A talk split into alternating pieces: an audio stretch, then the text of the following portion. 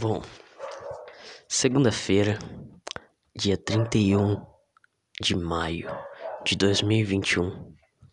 Agora, é exatamente 6 e 2. Um cachorro latindo ao fundo de fundo. Então, vamos nessa. Um gato brincando no fundo. É isso. Bom que, que está acontecendo? Já lancei outros dois episódios. Lancei não, eu fiz dois outros episódios desse podcast em que eu estava em outra fase da minha vida. Foi nesse ano. Eu tava bem. É. E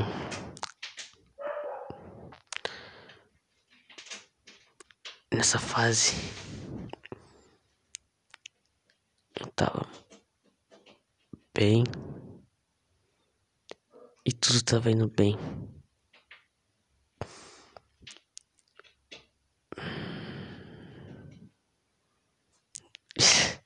Eu não consigo concluir. Bom.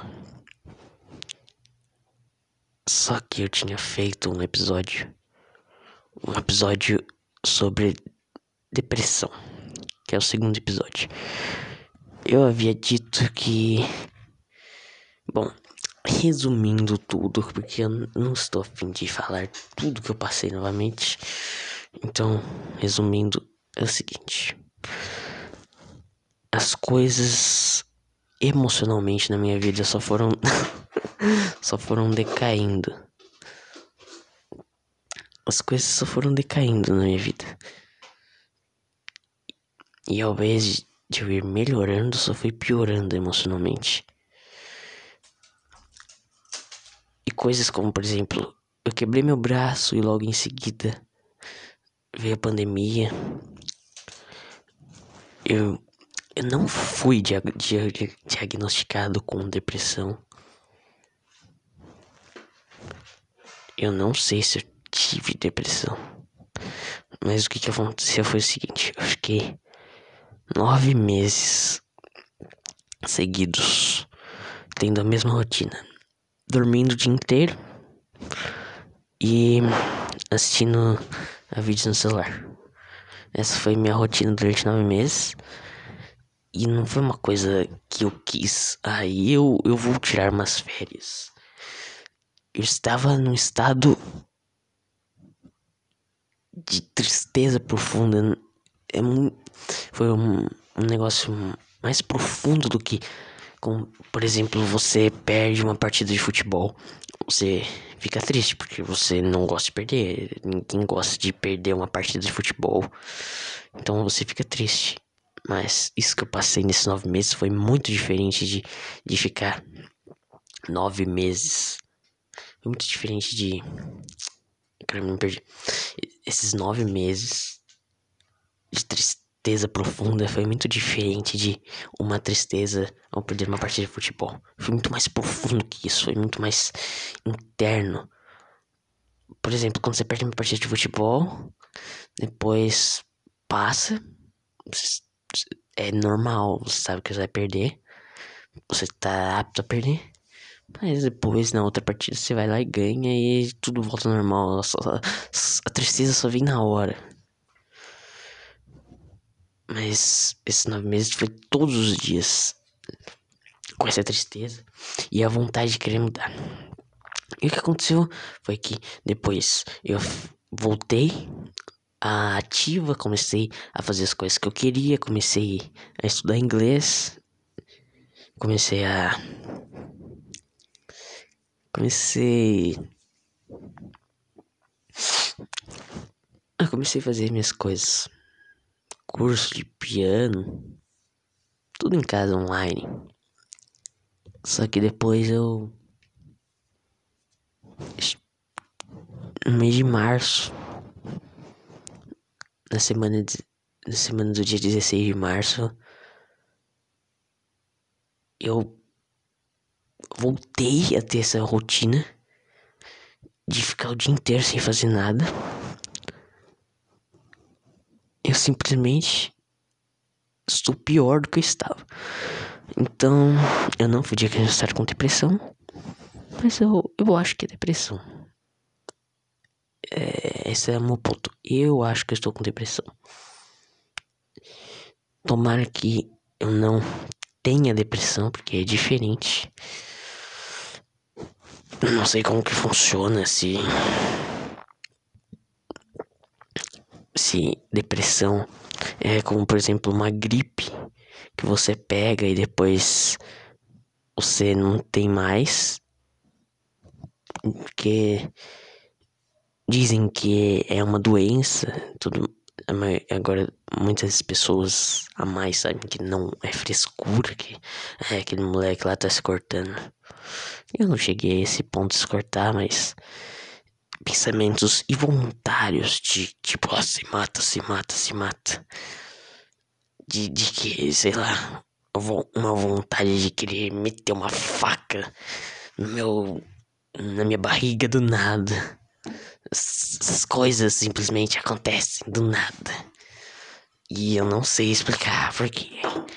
Simplesmente quero dormir para sempre.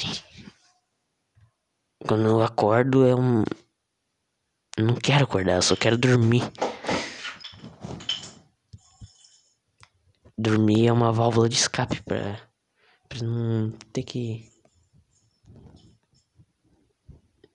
sofrer as consequências das coisas, os problemas internos, porque são muitos problemas internos.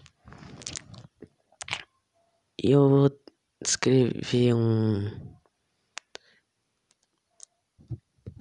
Eu devia ter começado esse podcast falando uma frase. Uma frase, mas esqueci. Bom. Eu vou falar o que eu tô pensando nesses dias. O que eu tô passando. Eu não fui diagnosticado com depressão, eu não passo por terapia. E eu não quero passar por terapia, eu não quero que ninguém ninguém saiba dos meus problemas. Então esse podcast eventualmente a minha gata tá pulando, tentando falar. Para com isso.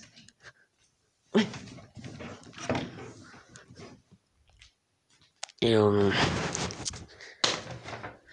não quero passar por terapia, não quero passar por psicólogo, porque eu, eu não sou esse, esse cara que gosta de me expor, eu não gosto de. Eu não gosto de interagir com as pessoas. Ah, o negócio é o seguinte, eu sou um cara introvertido. Eu não gosto de ser introvertido.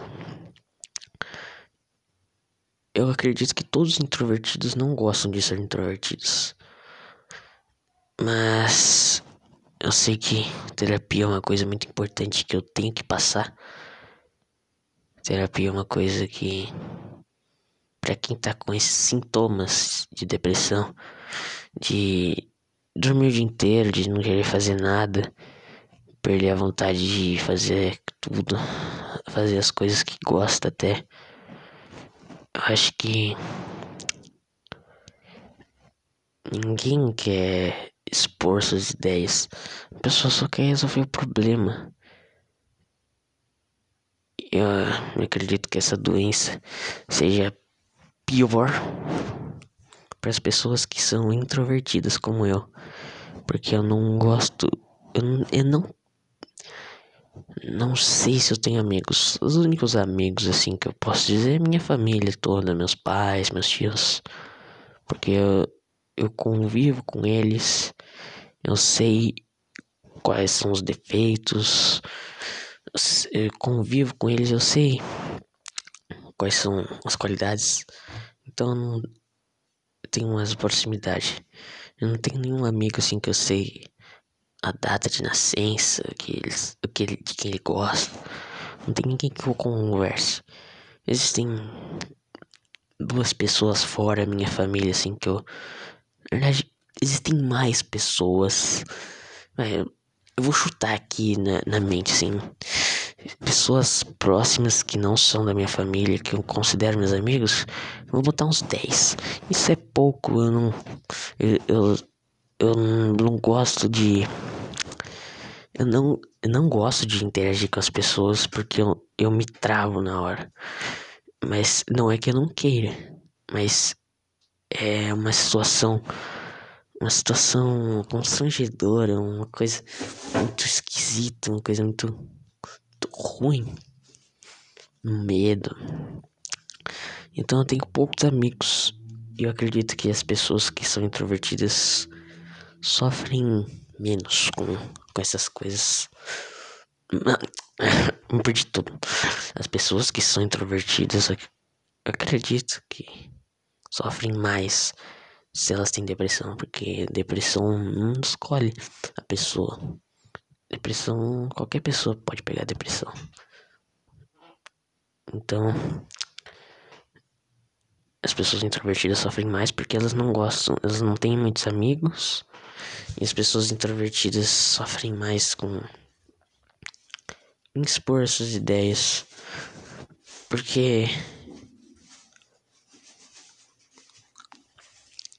que é mais difícil. É mais. Mais. Como, como, como eu posso falar?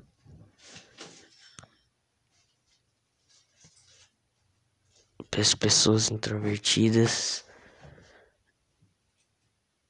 é mais incomum você expor essas ideias.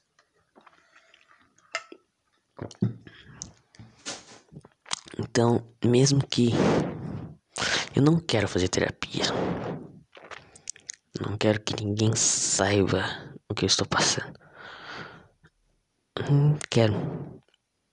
É isso que eu penso. É, eu acredito que esse problema que eu tô passando interno é uma coisa que eu tenho que resolver comigo mesmo. É uma coisa que o, melhor conselho do mundo não pode me ajudar. Porque eu não vou ter força para isso lá. Eu não quero ninguém dizendo o que eu tenho que fazer, o que eu não tenho que fazer, porque eu não vou fazer. Eu quero fazer aquilo aquilo que eu acredito, aquilo que eu, que eu sei que pode dar certo. Eu quero seguir aquilo que as coisas. Seguir os meus sonhos. Eu não quero ficar tendo que falar o que eu sinto. Então esse podcast ele vai ser a minha terapia pessoal. Eu tenho a objetivo de fazer esse podcast de segunda a sexta, todos os dias da semana, como uma terapia, como, como se fosse terapia. Terapia, eu, eu não sei o certo, mas acredito que não são todos os dias da semana. Porque você tem que colocar em prática aquilo que a pessoa falou. E é caro se você for pagar, existem terapias que são baratas. Mas por que eu tô dizendo isso? Porque eu tô falando que eu não quero fazer terapia. Porque eu não quero. não quero expor ninguém. Por exemplo, quando minha mãe. Minha mãe já veio me perguntar, meu pai me perguntar: Você tá bem? Eu não vou falar se eu tô bem, não. Eu sei que eu tô mal. Eu sei que eu tô péssimo. E são muitas coisas ao mesmo tempo passando na minha cabeça. Eu vou fazer uma linha cronológica de hipóteses que eu tive quando eu tava arrumando algumas coisas ali na cozinha. De coisas que podem, de forma indireta, ter me trazido esse estado de depressão. Já tô 12 meses seguidos novamente nessa, nesse estado de dormir o dia inteiro, ficar mexendo no celular, dormir tarde e acordar tarde.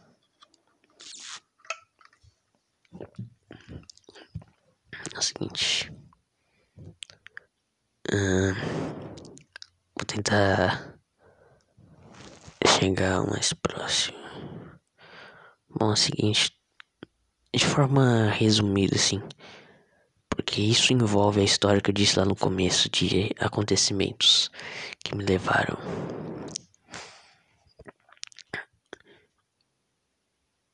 a ficar nesse estado. Bom, é o seguinte, no ano quando eu tinha, deixa eu ver, foi no, no oitavo ano. Oitavo ano, não, foi no nono ano. Nono. É, foi no nono. Nono, nono, nono, nono, nono, nono. Não tô conseguindo falar no nono.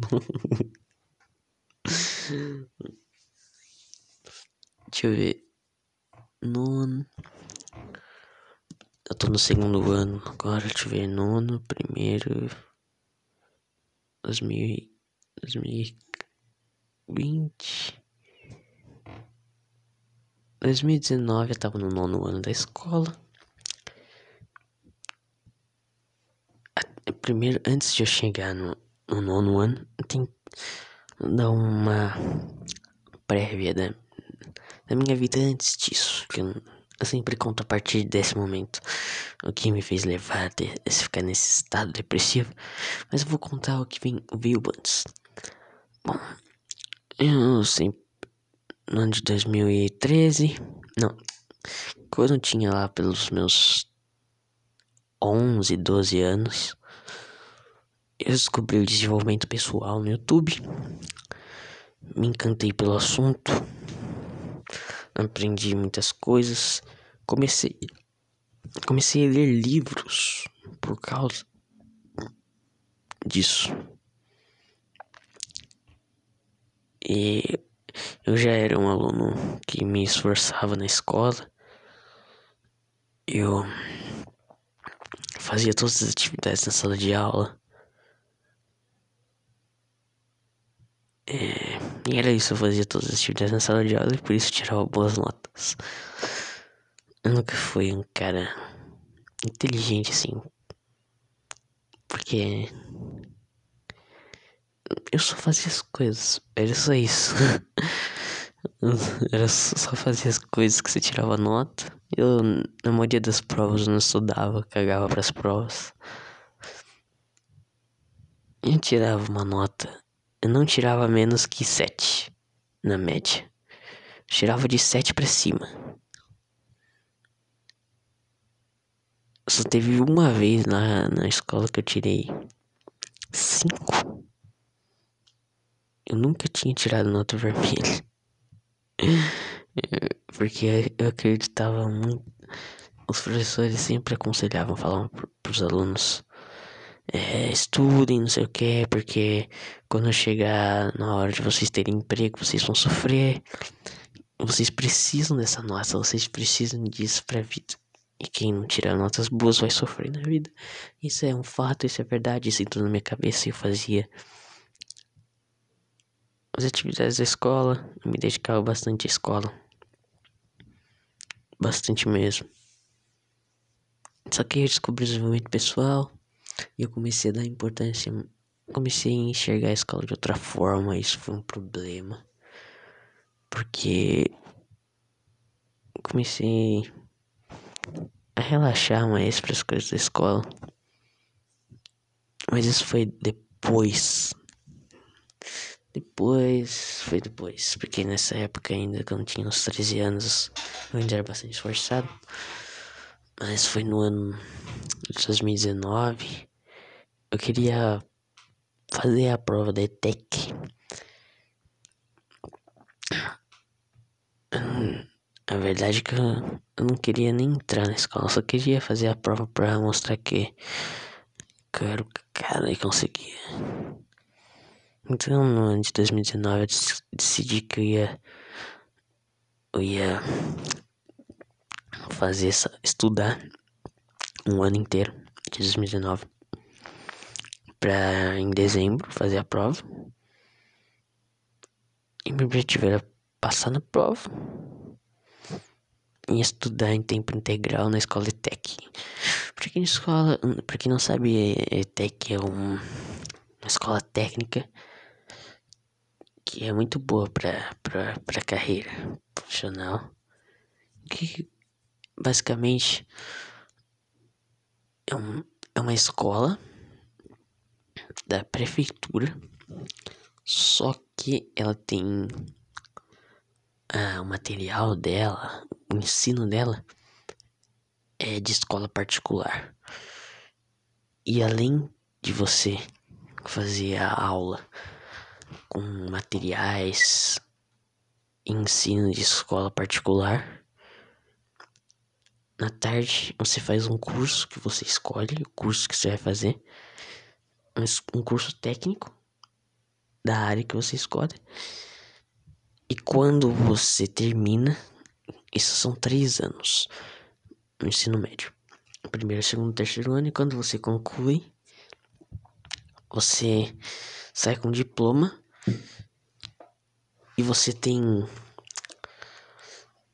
muito, muito mais chance de concorrer, de, de conseguir uma vaga na área que você escolheu no curso técnico, você emprego. Por exemplo, uma pessoa que quer concorrer na mesma vaga que você que não fez curso técnico. Se você vai concorrer com ela, com certeza você vai passar. Então é basicamente isso. Uma educação boa, vida boa. Eu falei, eu vou estudar para passar nessa prova. E eu fiquei o ano inteiro procrastinando, procrastinando, procrastinando, procrastinando. Eu não estudei absolutamente nada. Eu não lembro o que, que eu fiz. Mas eu tinha muito tempo livre, eu não sei por que raios eu não estudei. É, não sei por que eu não estudei. E foi a partir daí que essa fase, esse, esse ponto para eu chegar no estado de depressão contribuiu. Esse é um primeiro ponto que contribuiu para que eu esteja nesse estado de depressão neste exato momento. Foi essa fase. Por quê? O que aconteceu? Eu não fiz a prova porque eu deixei para ver no dia da prova onde era o local. Só que o local, eu estava dizendo, eu não li direito e era para eu ir naquele lugar certo dia, alguns dias antes, para ver o lugar que era. Então, o lugar que eu vi não era o lugar, porque o lugar que eu vi era o lugar que era para ver qual era o lugar para eu ir. Só que era outro dia e não um dia da data. Então, eu cheguei lá programado com um horário de antecedência, quando se fosse fazer a prova lá. Só que não era lugar. Aí tentei ir lá num lugar não era prova, cheguei atrasado, não consegui, fiquei frustrado, abalado. Isso foi no final de 2019. Aí beleza, fiquei um mês de janeiro, mais ou menos. Meio triste, sim. Beleza, tava de boa. Então, mês de fevereiro, fui em outra escola mudei de escola. Outro fato que contribuiu também. Estava acostumado com os mesmos alunos na mesma escola. É mais ou menos sexto, sétimo, oitavo. Quatro anos seguidos com os mesmos alunos na mesma escola. De repente mudei de escola porque eu não queria ficar ficar o dia inteiro na escola, porque minha escola que eu estudei nesses quatro anos passou a ser período integral. Eu, eu falei, não, eu não quero ficar o dia inteiro na escola. Na verdade, o fato de eu, de eu querer ir na ETEC era só pra sair da escola. Era, era legal até, mas eu odiava. Odiava até que. Porque eu, eu me esforçava pra caramba. Não pra caramba, mas me esforçava, tentava fazer todas as atividades e tentava fazer todas as atividades certinho. Escola pública, sabe como que é? 40 alunos na mesma sala. É difícil dos alunos. O professor dá aula pra caramba. Ir pra escola presencial é um, um ambiente legal. É uma fase bem legal. Mas pra mim só foi piorando porque as, as pessoas não, não amadureciam. Elas fazendo bobagem. Nono ano, tipo, ficar correndo no corredor. Ficar gritando. Que animal que fica gritando na sala de aula. Ah, eu odiava todos naquela sala porque eu não tinha amigos. Amigo é uma palavra muito forte, eu aprendi isso com meu pai. Amigo. Meu pai sempre disse: Você não tem amigos, você só tem colegas. Eu sempre levei isso a sério. Eu tinha um pessoal que eu conversava ali, um grupinho, digamos assim, que eu conversava, mas amigo, sim. Esse cara é meu amigo, posso contar com ele. Não importa se a gente brigar ou não. A gente vai tá de boa de novo. Vai voltar a conversar. Eu não tinha. Ah, eu acabei de dizer que eu não tinha amigos. Como, como que foi essa minha relação com amigos? Eu vou deixar isso para outro podcast, uma ótima ideia. Amigo. Vou descrever o que é amigo. Mas, basicamente, não tinha nenhum amigo, um vínculo com um amigo de verdade. Até o oitavo ano. E no oitavo ano chegou duas pessoas novas na minha sala. E eu me tornei amigos dele de verdade, assim. Era muito louco. Tipo, a gente sempre tinha assunto para conversar. E a gente. Esses dois alunos novos que entraram, eles se tornaram os meus amigos. Como eu disse, eu sou um cara introvertido. E um desses, de, desses meus amigos era introvertido e outro era mais extrovertido, assim. Ele se comunicava muito bem. Então, não sei porquê, mas. eles chegaram até mim, trocando, trocando ideia, e daí em diante. Nós três só andamos juntos. Gente, nossa, era muito louco, muito louco. Isso foi no oitavo ano. Então, do sexto até o oitavo, eu não tinha amigos. No oitavo, eu tinha esses dois amigos. E era muito louco. A gente conversava sobre vários assuntos. Nossa. Nossa, foi muito louco. A gente já foi em, em um passeio junto. Nossa, foi muito louco. Sério, foi muito louco. Eu não consigo descrever assim porque não tem palavras para descrever aquilo que a sensação. Tem um provérbio na Bíblia que diz assim: é ter uma boa amizade dá ânimo de ver, mais ou menos assim. Ter uma boa amizade dá até ânimo de ver. E eu, eu já gostava de. Gosta, eu gostava de estudar. Eu não gostava muito de ir à escola. De ter que encontrar aquelas pessoas inúteis. Eu odiava todos aqueles. ah, só de lembrar das coisas que eu passei, de ah, nossa, era muita bagunça. Não gosto de gritaria, não gosto de bagunça, não gosto de anarquia. Pra mim, escola era um negócio sério. Pra mim, tinha as horas apropriadas para fazer brincadeiras. E na aula não era uma hora dessa, porque, nossa, era muito, era muito gostoso você escutar o professor falando, aí sua cabeça explodir, vinha uma. Nossa, que da hora você aprendendo. Nossa, era muito, muito da hora, muito da hora. Vou deixar para outro tópico também. Tem que anotar aqui. Dois, do, dois podcasts legais. Pra eu destrinchar esses, esses termos. Amigos e tempos da escola.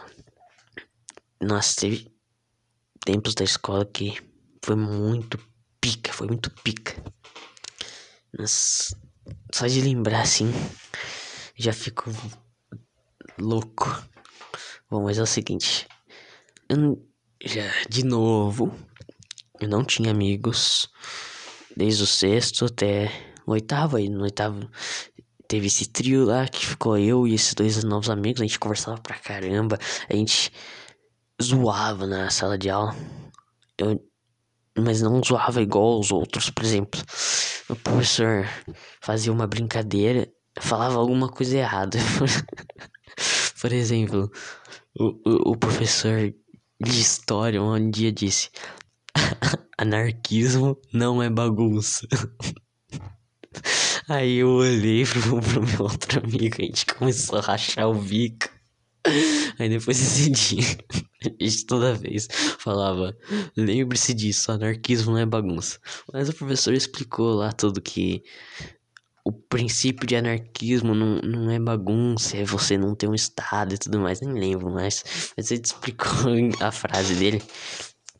E a gente começou a zoar, como assim anarquismo não é bagunça? E era assim, tipo, a gente se olhava, começava a dar risada, era muito louco. A gente tinha esse vínculo nós três, nossa, era muito louco. E como disse, ter uma boa idade dava, dava ânimo de viver. E eu gostava de de estudar. E ter essa amizade foi mais legal ainda. Porque aí, aí dava. Igual esse provérbio diz, ter uma boa amizade dava, dava ânimo de viver, dava ânimo de ir pra escola. Tipo, chegava lá procurando, ah, cadê esse cara?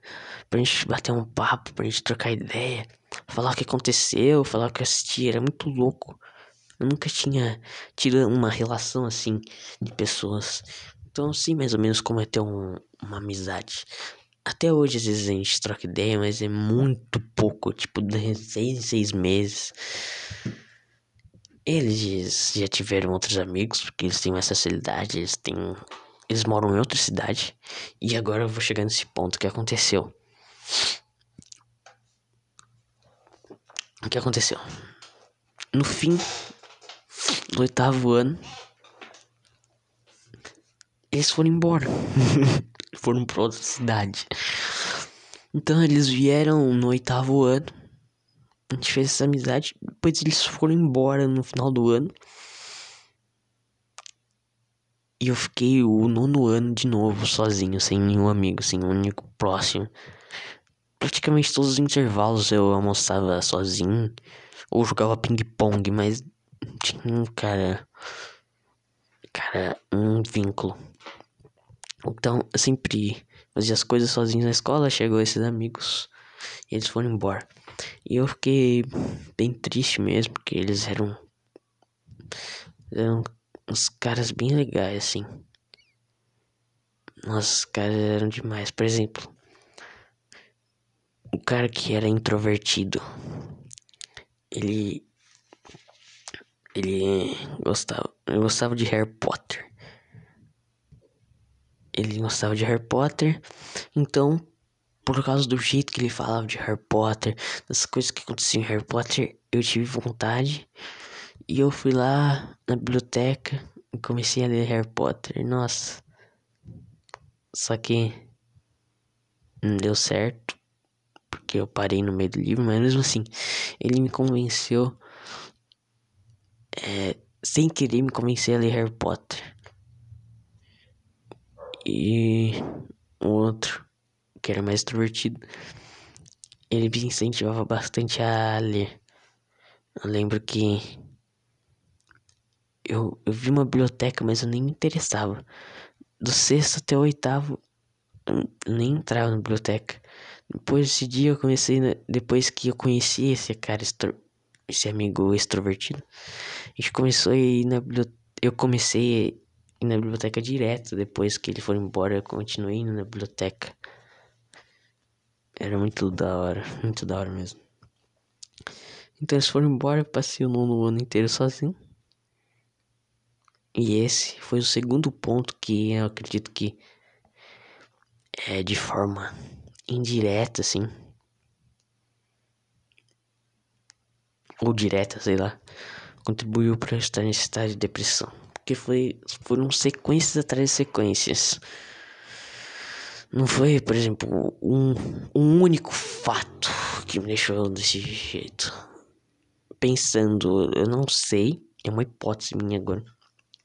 Talvez seja a vida mesmo, sei lá. Então, o primeiro fato foi que o primeiro fato foi que é,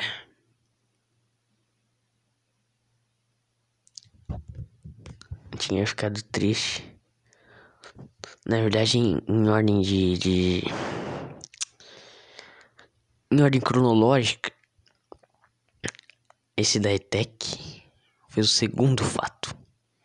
Então, o primeiro fato foi que eu perdi amizades, eles foram simplesmente embora, então passei um ano sozinho.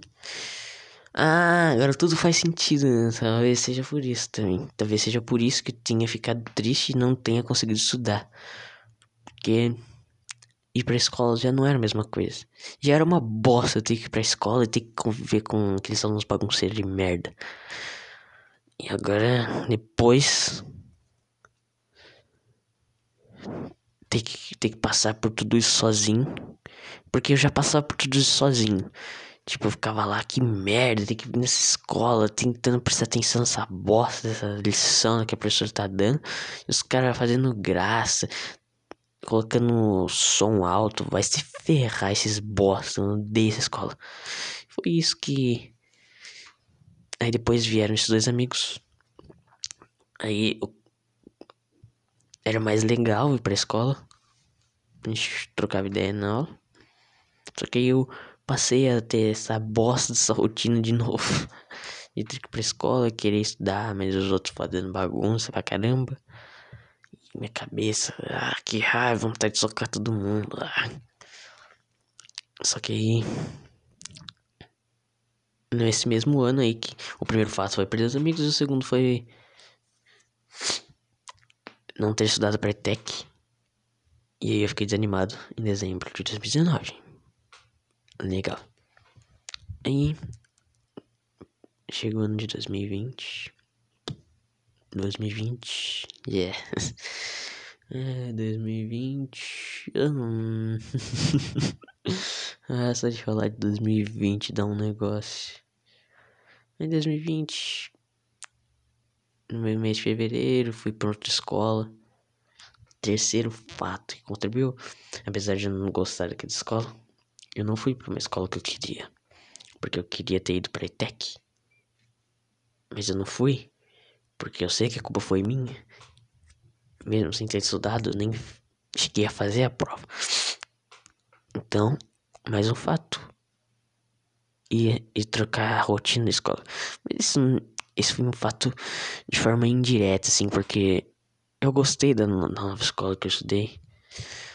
Algumas pessoas que estudam nessa sala que eu nessa época já estudaram comigo e algumas delas eu era bem chegado assim já estudaram comigo em outra escola que não foi essa anterior então não foi tão radical e nessa época de fevereiro eu comecei a um, implantar novos hábitos na minha vida. Acordar cedo, 5 da manhã. Gostava de acordar 5 da manhã. Ia de boa lá no banheiro. Dava uma lida na, na Bíblia. Depois. Logo depois disso. Eu. Nem lembro mais. Fazia, fazia exercício físico, arrumava a cama. Fazia flexões, umas 10 flexões. Dava uma meditada é, e fazia afirmações. Um ritual matinal do milagre da manhã. Era bom, porque dava uma motivação assim pro meu dia. Eu lembrava das coisas que eram importantes. Era um momento muito agradável. Isso foi no ano de 2020, no de fevereiro. Essa parte da manhã. Aí depois Chegava mais ou menos seis horas da manhã. Não, Nossa. Sete horas eu tinha que estar na escola, é isso que eu lembro. Sete horas. Eu tinha que estar na escola. Aí. Das sete ao meio-dia. Aí depois eu tinha a tarde inteira. Che... Depois da escola, eu comecei a treinar. Treinar futsal, não sei, eu treinei a bola. Eu peguei um, uns treinos sozinhos de de fazer drible. E eu treinava corrida, posse de bola, chute de bola, depois de ir pra escola. Porque o meu sonho sempre foi ser jogador de futebol. E ainda é. Eu ainda não desisti desse sonho. Eu acredito que é possível. E eu não vou desistir. Não importa que eu. Até o último. Até, até dizer não pode. Aí. Porque eu não posso conviver com. Não posso conviver sabendo que eu não tentei até o último minuto. Não posso conviver sabendo disso. vou morrer. vou morrer. vou morrer, é isso. E eu não vou aproveitar a vida, eu tenho que, eu tenho que aproveitar. Então, o que aconteceu? Eu comecei a treinar todos os dias. Tava consistente lá. Depois da escola eu ia pra casa. É, fazia leitura de um livro. Depois fazia dever. Depois, sei lá, chegava Acho que eu tinha parte do lazer. Não sei o que eu fazia, jogava videogame, mexia no computador, sei lá. Depois dormia e voltava. Eu comecei a implantar esses hábitos. Acordar cedo, é, comecei a ler. E o mais importante para mim que era treinar. Treinar futebol, sou obcecado por futebol. Eu não consumo tanto futebol, na verdade nem consumo futebol nos dias de hoje. Por sei lá. Eu acho que é perda de tempo. Eu só assisto o meu time de futebol se ele tá na final, porque eu... não é entretenimento que eu gosto. Eu gosto, eu gosto mais de jogar futebol do que assistir futebol. É, esse é o ponto. Porque você assiste o jogo ali perde, é um saco, duas horas perdidas. Então, aí chegou um, um fato extremamente importante que e com certeza esse foi o fato o fator quarto o quarto fator primeiro foi lá de perder os amigos Peraí, peraí, peraí. Na verdade, tem um. Antes desse quarto fator, teve o fator indireto. Eu não sei se usou. Ó, vou tentar analisar. Primeiro, fator perdi os amigos. Foi um fator direto. Foi um fator direto porque eu perdi uma convivência, uma relação próxima de pessoas que estavam ao meu lado todos os dias. Eu perdi esses amigos, são um fator direto que pode ter corrido para minha depressão. Outro fator direto foi não ter feito a prova, um fator direto porque eu não estudei, não vi o dia, então culpa foi toda minha, outro fator direto. Terceiro fator, um fator, digamos, indireto, porque eu não queria estudar na mesma escola. E para mim foi melhor, então para mim foi um fator indireto. Mas emplacou de certa forma para para essa depressão. E um quarto fator, que foi um, um fator, não sei se direto ou indireto, fico na dúvida, Porque é uma coisa que acontece, uma coisa comum, que se eu posso dizer um, uma pessoa que era meu, meu amigo, de verdade, era meu irmão. Meu irmão, ele. Apesar de ser, de ser bem diferente de mim, ele é um. Por exemplo, ele é um cara que. Nunca posso escrever meu irmão.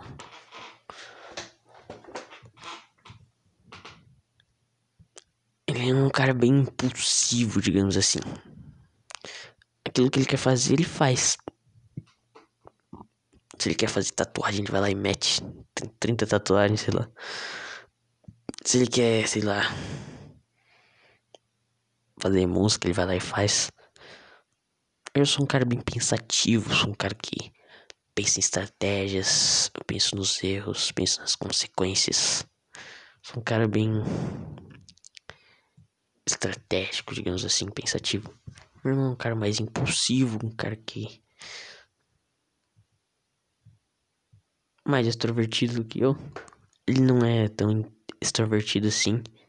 Por exemplo, o cara que chega, ah, e aí? Mas ele é mais comunicativo, assim. Então. Foram 20 anos convivendo com, com ele. E ele foi embora, foi morar sozinho. Ele ficava no mesmo quarto que eu. A gente convivia junto todos os dias. Ele trabalhava, mas era legal quando ele chegava do serviço. Ele, a gente, nossa, teve várias experiências juntos que assunto para outro podcast. Era de costume. Por exemplo, eu ficava, eu ficava, tinha coisas que me deixavam bastante irritado que. Ah, esse é o fato que me difere do meu irmão. Eu sou um cara organizado, um cara mais centrado. Centrado não pode dizer centrado, mas um cara mais pensativo, estratégico. Ele já é um cara bem bagunceiro, mais impulsivo, impulsivo. Isso que que era ruim. A gente dividia quarto e eu sempre arrumava o quarto certinho. Sempre era eu que limpava o quarto. E ele ia lá, bagunçava, jogava roupa no chão. Só que isso até relevava. Tá, ele era bagunceiro aqui. Ok, não arrumava a cama dele. Mas o que me deixava bastante irritado era que ele trabalhava à noite e ele chegava uma hora da manhã. E eu estudava cedo, eu acordava cedo. E ele chegava, ao invés de comer na cozinha, ele comia lá no quarto e eu escutava o barulho dele comendo uma hora da manhã. Mais ou menos assim.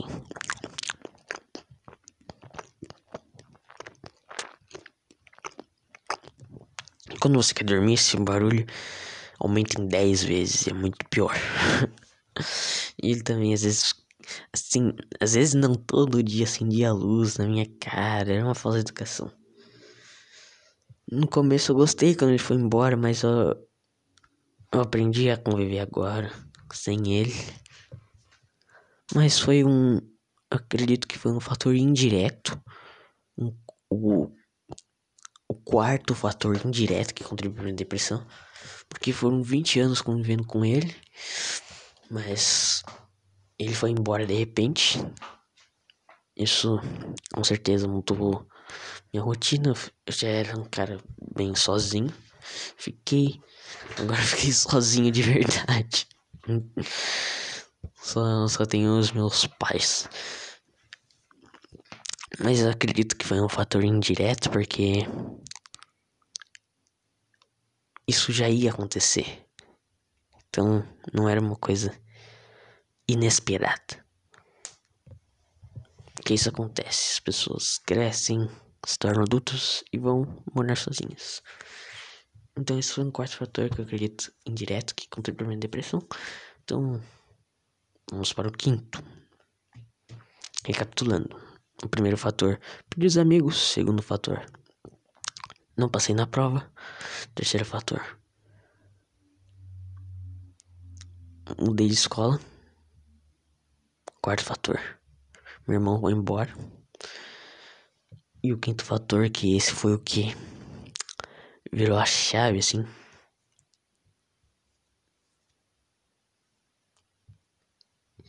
Esse foi o quinto e teve um sexto ainda. Esse sexto é bem. É bem ruim. Então vamos lá. Aí no quinto, o quinto fator é o seguinte. Eu tava nessa rotina, produtividade e tal, acordar cedo, vou pra escola, depois jogar bola, depois jogar bola, ler, adquirir conhecimento, pá. Tava em no mês de fevereiro inteiro. Eu falhei algumas vezes, mas eu sabia que eu ia falhar algumas vezes, porque isso faz parte do processo.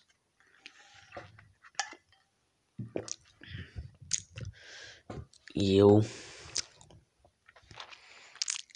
é simplesmente de repente no dia 9 de março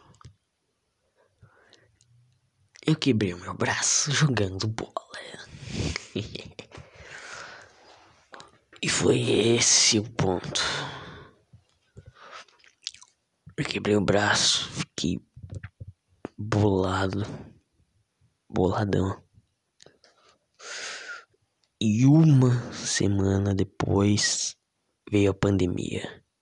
Então, o quinto e o sexto fator estão interligados. Porque eu.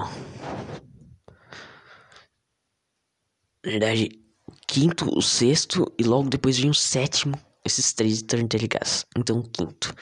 Quebrei meu braço, fiquei bolado. Sexto fator.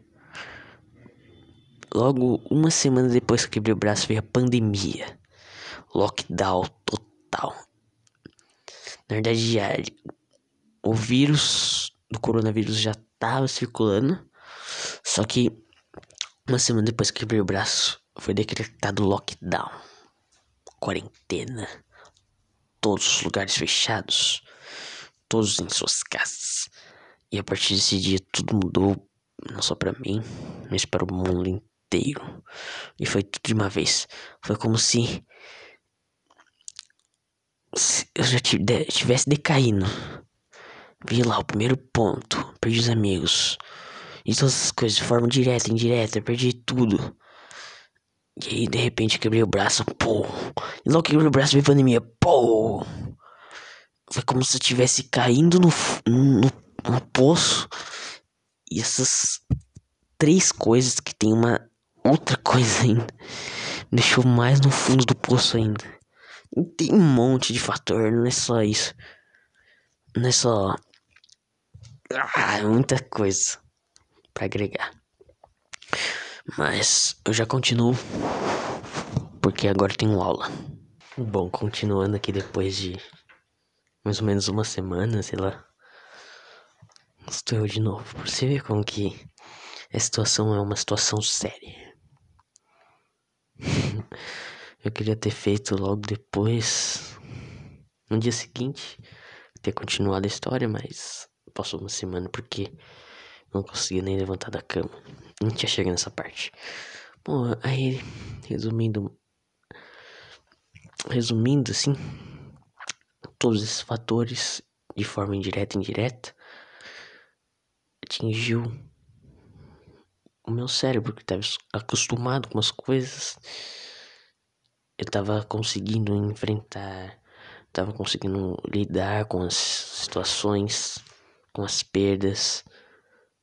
Tava tipo uma montanha russa, tava tava reconstruindo meus hábitos, tava fazendo as coisas, tava sempre tentando melhorar. Quando um fator fundamental no dia 9 de março na escola. Eu quebrei o meu braço, tive que ir no hospital, tá? eu quebrei meu braço na escola.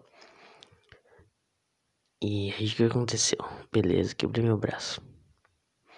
Uma semana depois veio a pandemia.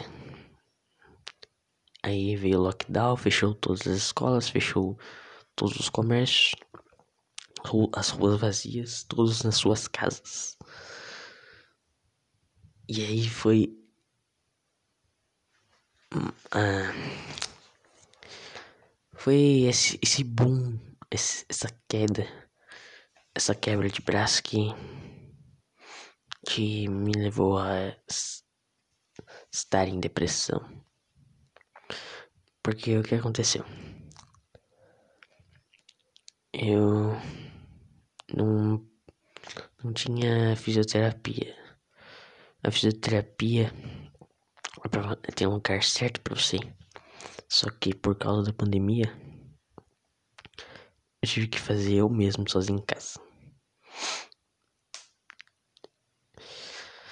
Ah, e aí eu desanimei. Não comecei a fazer as atividades escolares. E o que acontecia?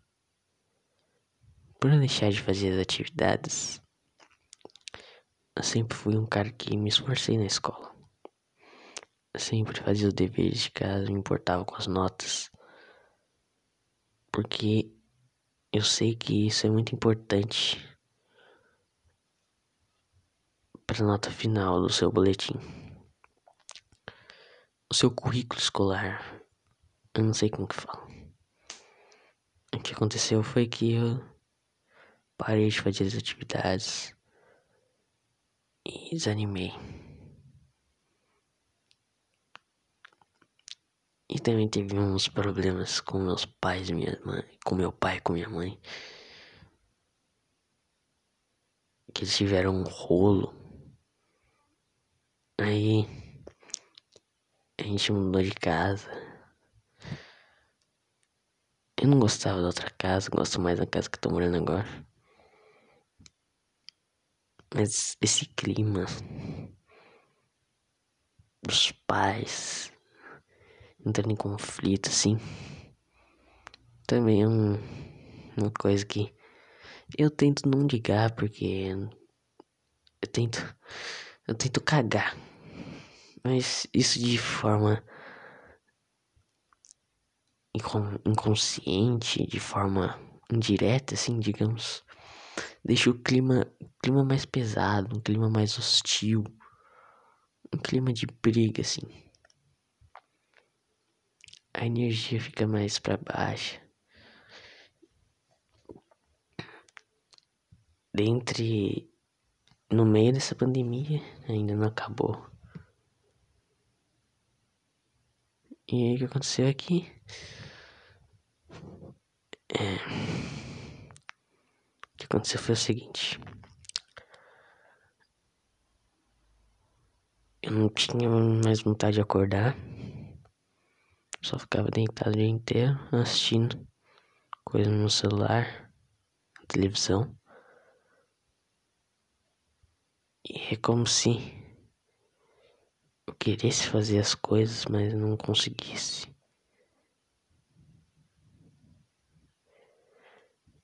É como se, sei lá, perdesse a vontade de viver.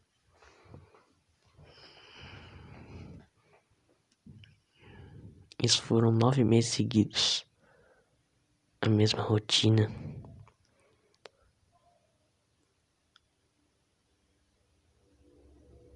E como como uh, como já tava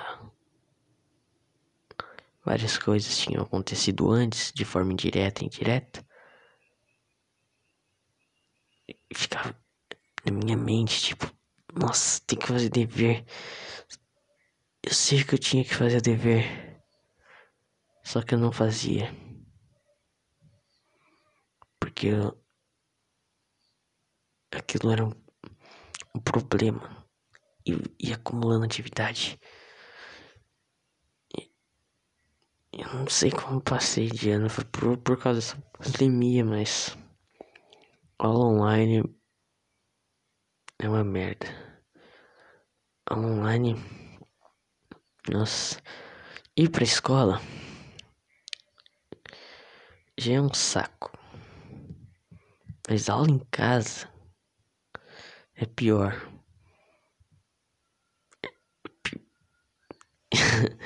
é pior não. A aula em casa é, ah, é insustentável, nossa. Porque, ah, por exemplo, pode ter. Pode até estar chata a aula. Você não querer estar tá lá. Mas geralmente as pessoas. Geralmente você encontra umas pessoas que são mais. tem mais contato com você. Então o que faz você meio que se distrair da aula são as pessoas. Isso que faz ter graça, convive com as pessoas. Durante a aula lá, faz uma piada, conversa sobre tal assunto. Aí no intervalo, conversa sobre outro tal assunto. Esse negócio. E aí foi uma bola de neve, foi acumulando. Porque, por causa. Por, por não ter feito a fisioterapia no médico, eu fiquei com. com sequela. E o meu sonho desde os meus 9 anos de idade, mais ou menos, é ser jogador. Eu tava lutando para isso, eu tava treinando todo dia para isso, eu tava, eu tava focado só para isso. E de repente eu quebro o braço e. E os médicos ficam com sequela, não consigo dobrar o braço direito. Eu gosto de fazer academia, eu gosto de fazer exercício. Como que eu vou fazer exercício? Como que eu vou levantar um peso? Pegar o peso e dobrar se meu braço tá zoado. Isso é uma porcaria. Isso, esses pensamentos vinham na minha mente acumulando. Você tem que fazer dever, você tem que. Você tem que. Você não pode mais ser jogador de futebol, não dá mais. E os fatos anteriores que eu tava conseguindo lidar, acho que de forma inconsciente, os meus sentimentos mudaram porque eu não tinha mais aquela convivência, não tinha mais aquelas coisas, eu perdi outras coisas. Então acho que tudo isso vai foi moldando assim os meus sentimentos com as coisas. Isso é como se tivesse uma corda me segurando na, na na cama. E aí se passaram nove meses, mais ou menos, aí no final do ano de dezembro eu voltei com os hábitos. Tá, nossa, tava muito feliz. Tava acordando sete vinte da manhã. É, estudando inglês, tocando piano, fazendo as atividades da escola. Até mais ou menos março até março desse ano. Então foram mais ou menos uns três meses assim. Três meses, estava indo bem. Alguns dias não dava certo. Mas chegou a uma semana de março, semana do dia 16. Eu não sei o que aconteceu.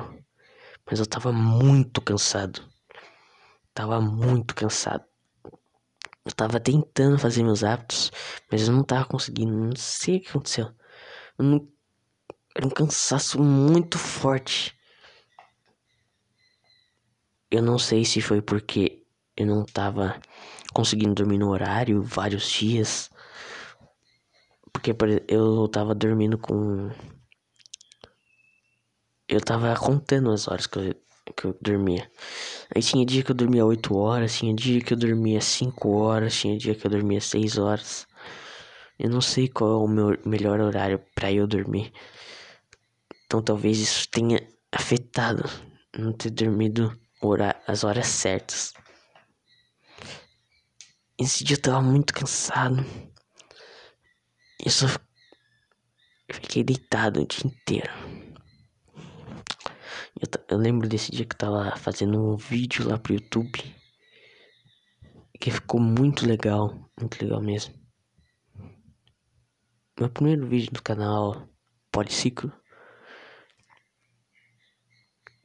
Que aí tava vídeo do Minecraft do Leon Monarch. Tava muito, tá sendo muito, tava indo muito legal, tava seguindo uma rotina direitinho. Só que nesse dia eu falei, tá, talvez o meu corpo não esteja aguentando essa rotina. Talvez eu tenha dormido mal. Vou levar o dia mais de boa. Não vou fazer tudo de uma vez, assim. Vou ficar deitado aqui, vou editar o vídeo. Eu lembro que nesse dia eu fiquei deitado no sofá, editei o vídeo. Aí chegou 5 horas, fui na aula. Não fiz muita coisa. Aí depois desse dia eu voltei na minha rotina.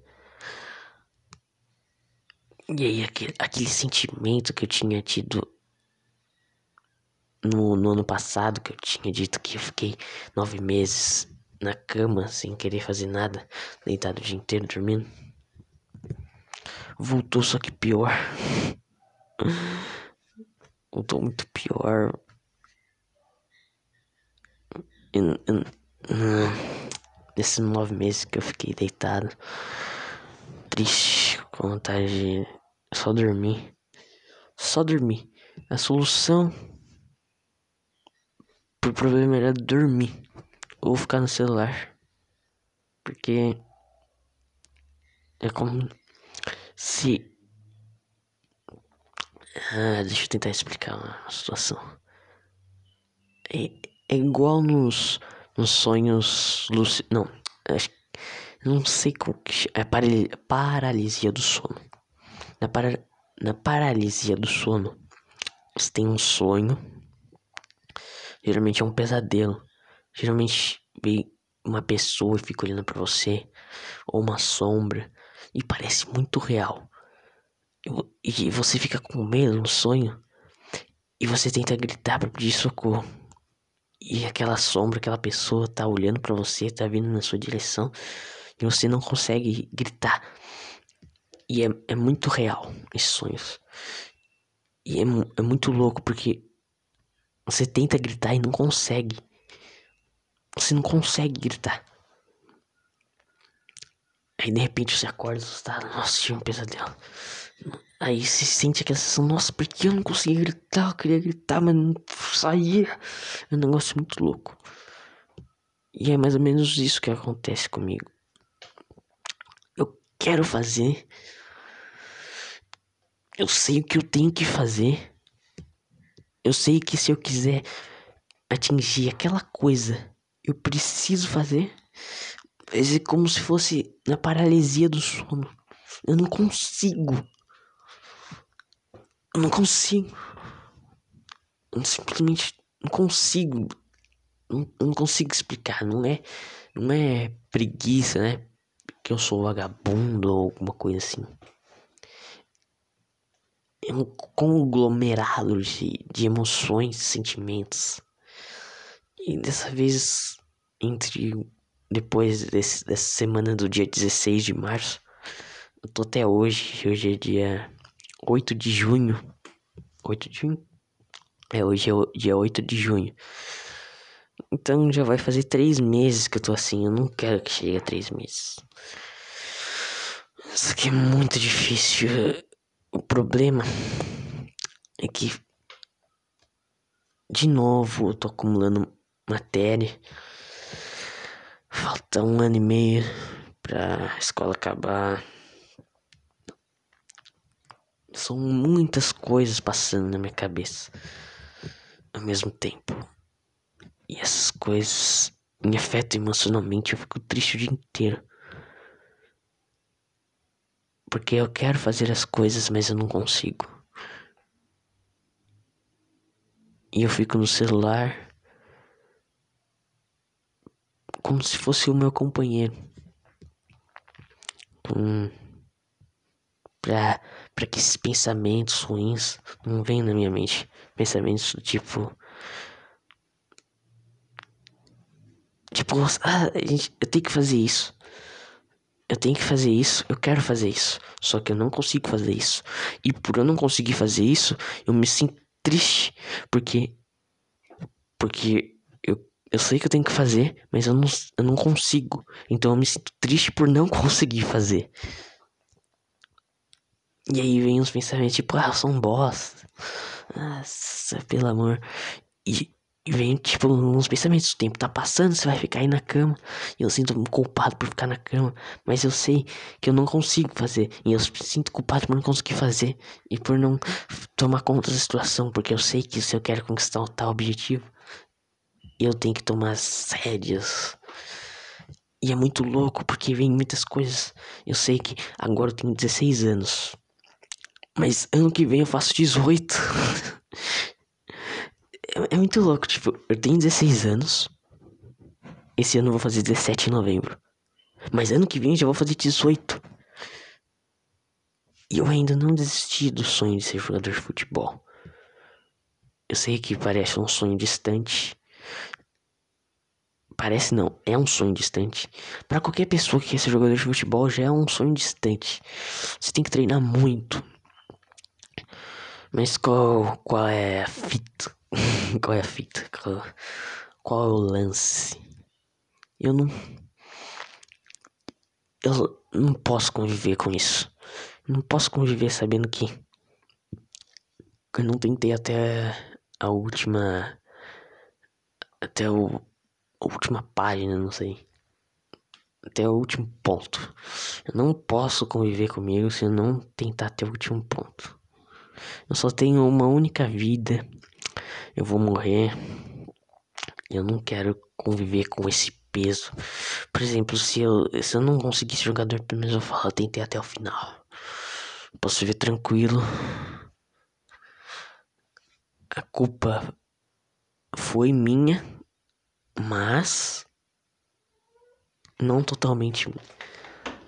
Não, não sei explicar, mas não senti arrependimento, é isso que eu quero dizer.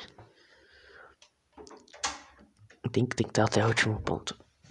Já pesquisei, tem vários jogadores profissionais que, que se tornaram profissionais cedo, né? Cedo não, tarde. Tipo, aos 22 anos se tornaram profissionais. Tipo, Drogba. E outros que eu não lembro o nome. Mas é, é possível e eu não posso conviver com isso. E por que eu tava falando disso? Porque eu não lembro. É, aí vem vários pensamentos na minha mente. E eu nunca tinha tido a sensação o desejo de querer me matar. Eu não quero me matar. Eu não quero morrer. Mas vem uns pensamentos involuntários. Por exemplo, é igual quando vem um pensamento de uma mulher. Você vê uma mulher bonita e vem, nossa, que mulher bonita. Eu pegaria ela de jeito.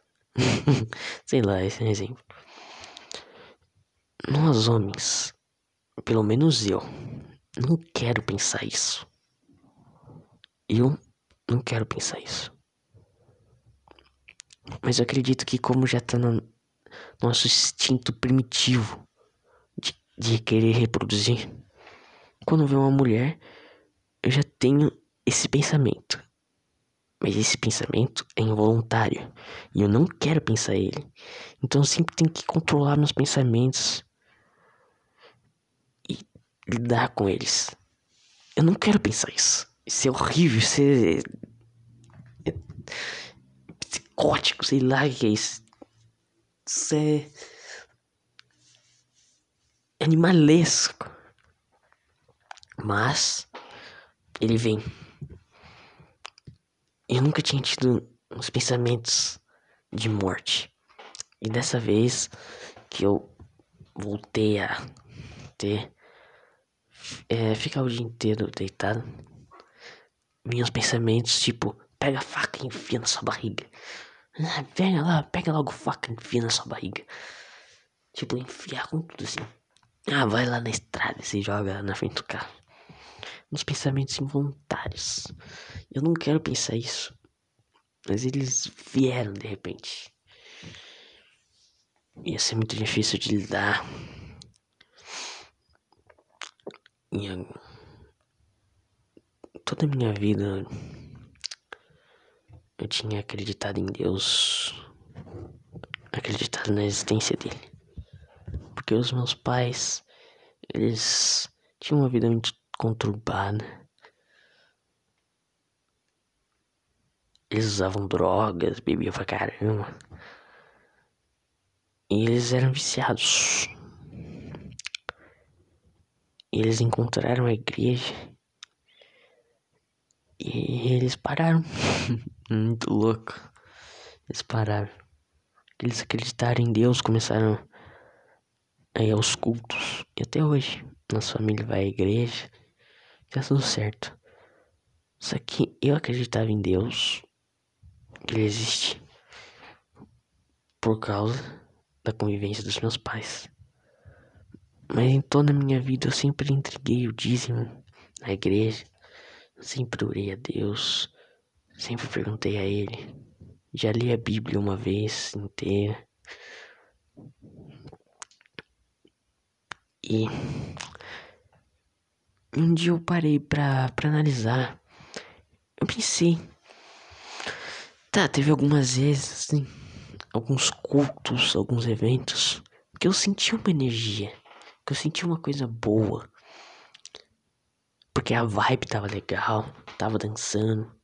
Mas essa energia.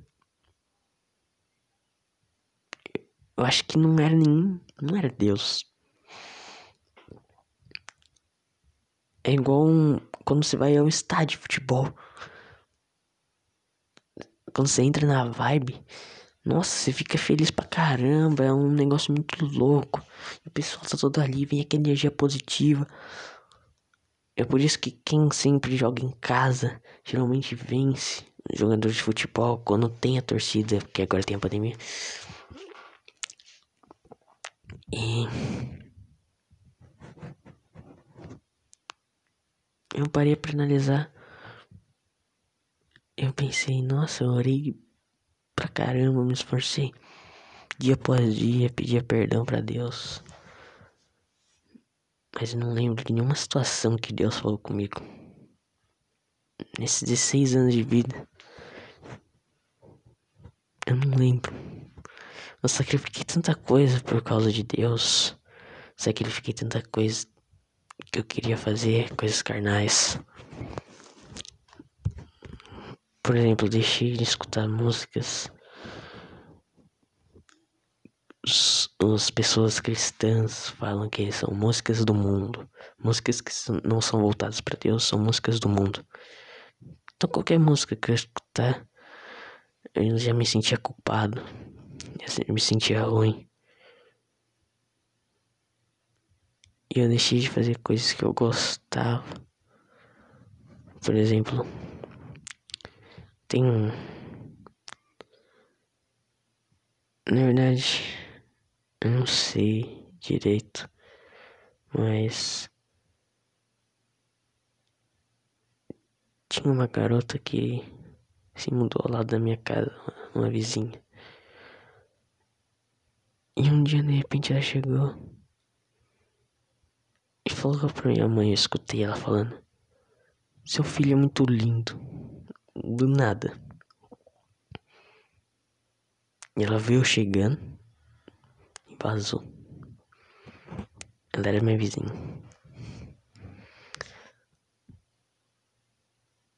Só que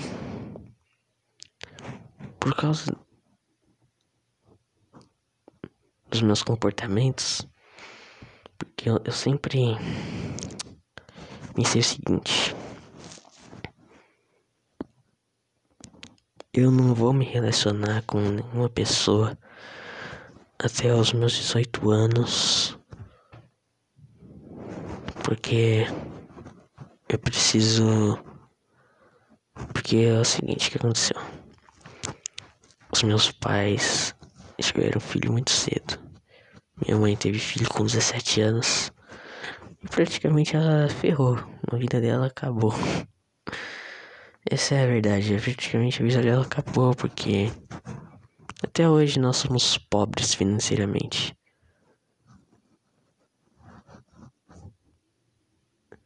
Sempre com dívidas, sempre com coisas a pagar. E é isso. Tudo por causa de. de. de impulsos. impulsos do passado. E eu concordo. Eu concordo, eu tenho esse pensamento fixo na minha mente. Só que na igreja as pessoas não podem namorar sem chegar na outra e beijar na boca. Primeiro elas elas entram em compromisso, oram a Deus para ver se vão ficar juntas. É como se fosse namorado, só que eles não se beijam e não fazem nada mais que isso.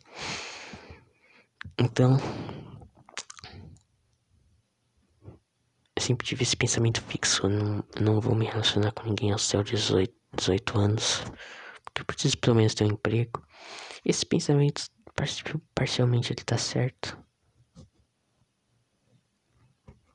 Mas. Eu confesso que me arrependo, deixei de fazer coisas que eu queria ter feito. Será que isso está certo? Eu não sei. Mas. Qual, é, qual era a história da menina que tava morando do meu lado? Ela tem um, é, um ano mais nova do que eu. E sério.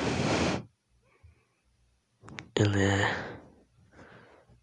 É a mulher mais bonita que eu já vi na minha vida. Mesmo sem.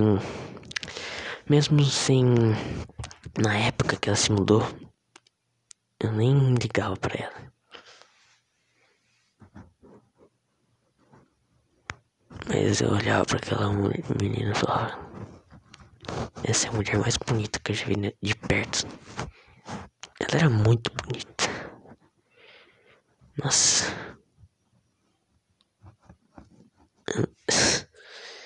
Nossa, ela era muito bonita. Eu não tô de brincadeira. Se alguém não achar essa mulher bonita, eu não sei. E olha que eu nem gostava dela. Você olha para aquela mulher e fala: Essa mulher bonita. e qual, qual era o lance? Antes de ela falar que, que eu era bonito, ela me chamava pra. Ela gritava lá no meu portão e perguntava se eu queria ir brincar. Brincar na rua. Porque ela tem três irmãos. E ela tinha, na época, mais ou menos uns 12 anos. Eu tinha uns 13.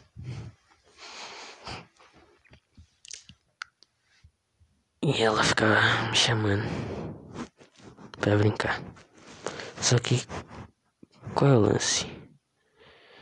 Eu não, não gostava de brincar na rua. Porque eu não gostava, não gostava, sei lá, porque anos atrás alguns moleques lá da rua me chamaram para brincar. E outra pessoa tacou. Acho que fui eu que taquei a bolinha no bueiro sem querer. Acho que nem fui eu que taquei a bolinha no bueiro. Ou foi, sei lá. Acho que fui eu sim. Mas não foi por querer. Aí o cara fez entrar no bueiro, mas era um bueiro gigante. Nossa, eu entrei no bueiro. Aí eu não queria entrar no bueiro, aí o cara me chamou de ramelão. Aí eu contei pros meus pais. Aí depois disso aí eu nunca mais fui com os moleques da rua, que eles eram uns otários. Eles eram otários, eles só vinham me chamar porque eu tinha uma bola de futebol. Ah, eu odiava aqueles moleques. Aí eu tinha meio que esse preconceito de brincar na rua. Tipo, ah, ela quer brincar pra pegar minha bola. Ficou bem fora de contexto. É isso aí. Só que ela tava flertando, eu acho. E ela ia direto lá. Eu falava, não, tô de boa. Ela, Andrei.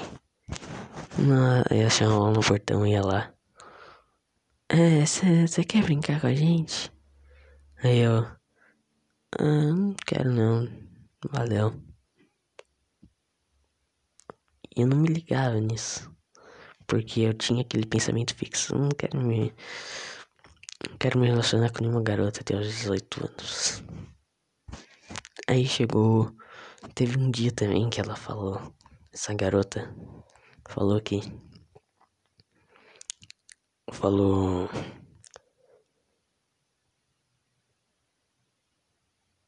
que ele perguntou onde que fazia o cabelo igual o meu. Porque eu, eu tinha. eu tava com cabelo gigante assim, até o ombro. E eu tinha pintado meu cabelo platinado. Ele tava. Como eu entrei na piscina, ele ficou meio amarelo. O cabelo tava meio platinado, meio amarelo. Aí ela perguntou como. Ela pediu pra mãe dela perguntar pra minha mãe. E ela tava lá junto com a mãe dela. Como que fazia pro cabelo dela? Com quem ela pedia? Com quem ela fazia? Só que não tinha me ligado que ela tava, tipo, flertando comigo. Aí teve um dia lá que ela falou pra minha mãe que eu era bonito e tal. Aí depois daquele dia, a minha mãe começou a fazer uma célula. Uma célula basicamente é. É quando pessoas se reúnem. Só que são. Normalmente é, são pessoas conhecidas se reúnem pra, pra falar de Deus. Aí depois tem um bate-papo. Só que essa menina.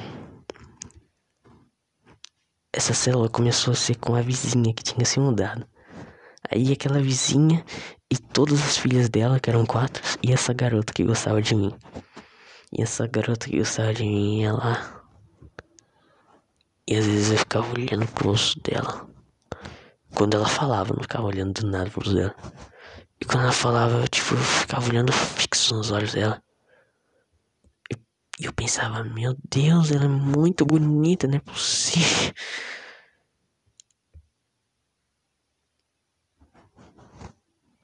Só que, qual era, qual era, era o lance?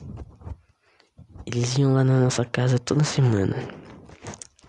E eu acho que essa menina ficou envergonhada de ter dito aquilo lá. E toda semana ela se encontrava com, com a gente pra ir lá nessa cela. E eu nem ligava pra ela. Aí ela tinha um irmão.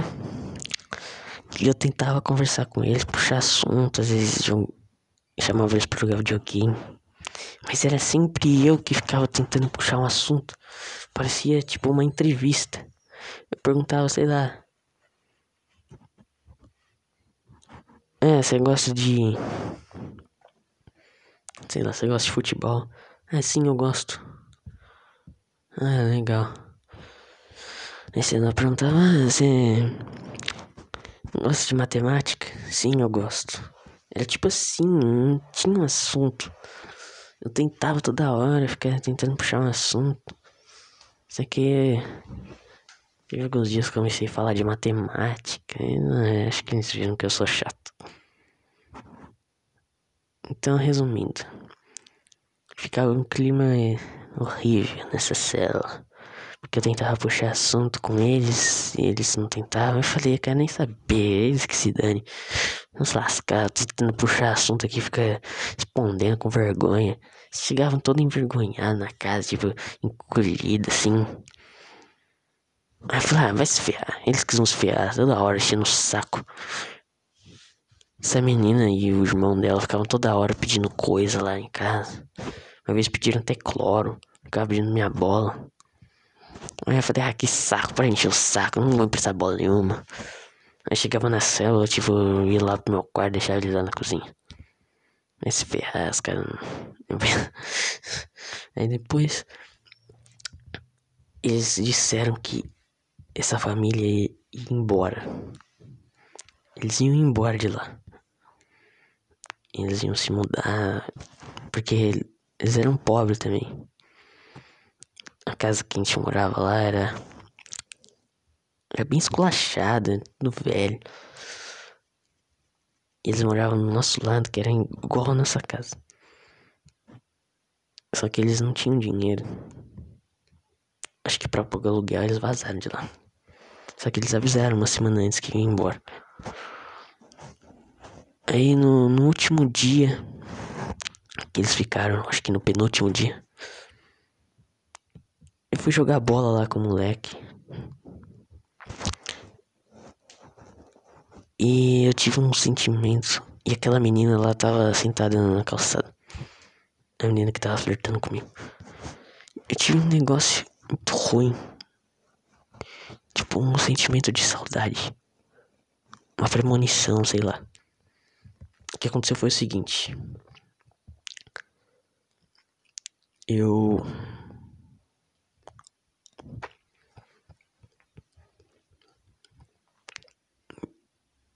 Eu pensei assim, tava jogando bola lá com o moleque, tava pensando.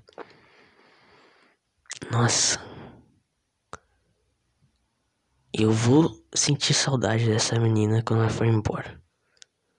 E eu vou me arrepender de não ter tentado nada com ela. De não ter tentado puxar assunto, de não ter. Sei lá, tentado se relacionar com ela.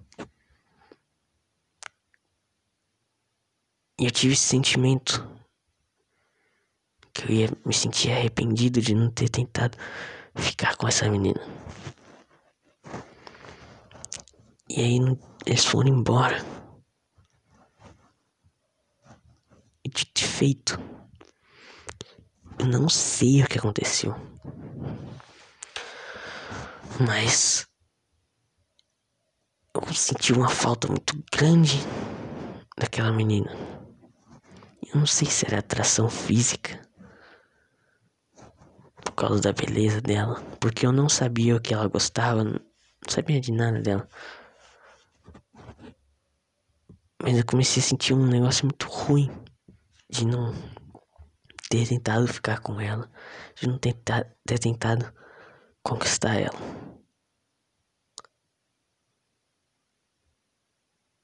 Mas eu pensava, não, mas eu tentava conversar com elas, mas puxava assunto. É, mas aí aquelas vezes lá que ela chamava lá e eu nem ia jogar bola. E nesse dia, quando eu tava pensando isso, eu, fa eu falei pra ela, ah, você não quer jogar bola? Ela, não, tô com dor de cabeça. aí. aí. Continuei jogando bola, depois passou uns 10 minutos, eu falei, você não quer jogar bola mesmo? Ela, não, tô com dor de cabeça. eu pensei, ah, vai se lascar então, quero nem saber, vai embora daqui. Eu pensei isso, eu não falei pra ela. Aí, dito e feito, aí depois, até hoje, todo dia eu penso nessa garota. Eu penso, nossa, como seria legal a gente se a gente estivesse junto. Só que ela, ela se mudou pra outra cidade. Aí pensa, melhor não. Essa mulher, a gente nem. A gente nem falava direito, a gente nem se comunicava. Isso é uma bosta esse relacionamento. Mas aí vem o pensamento, ah, mas como que você sabe se uma bosta? Você nunca tentou, você nem sabe que ela nem se abria, ela não sentia vontade pra se abrir com você. Como que ela ia se abrir se, se ela tava envergonhada? Então não tem como saber, são várias probabilidades. Tem um jeito de saber se ia dar certo, conversando com ela, se relacionando com ela tentando conquistar ela. Mas aí, nesse meio tempo que eu tava sentindo saudade dela, eu fiquei sabendo que ela estava namorando aí. Aí eu pensei, ela esqueceu de mim. Mas a culpa é minha. Aí vem esse sentimento de culpa, sendo que eu não queria ter esse sentimento de culpa, porque eu tinha medo não tinha medo, mas eu tinha fixo que eu não queria relacionar com alguém. Mas aí eu fiquei com raiva de Deus. Aí eu falei, que que se dane, eu quero me relacionar com as mulheres. É, eu sinto falta dela, quero ela pra mim. Ah, mas ela tá com outro namorado, ela esqueceu de mim. E vem esses pensamentos, e vem a depressão, e vem um monte de coisa na minha cabeça. Ah, você tem que fazer isso, você tem que fazer dever. Ah, tem que fazer dever, tem que acordar tal hora, tem que lavar a louça, tem que, tem que tomar banho. Ah, você tem que se matar, você tem que fazer isso aqui. Ah, você tem que fazer aquilo ali, você tem que. Você tem. Que raiva!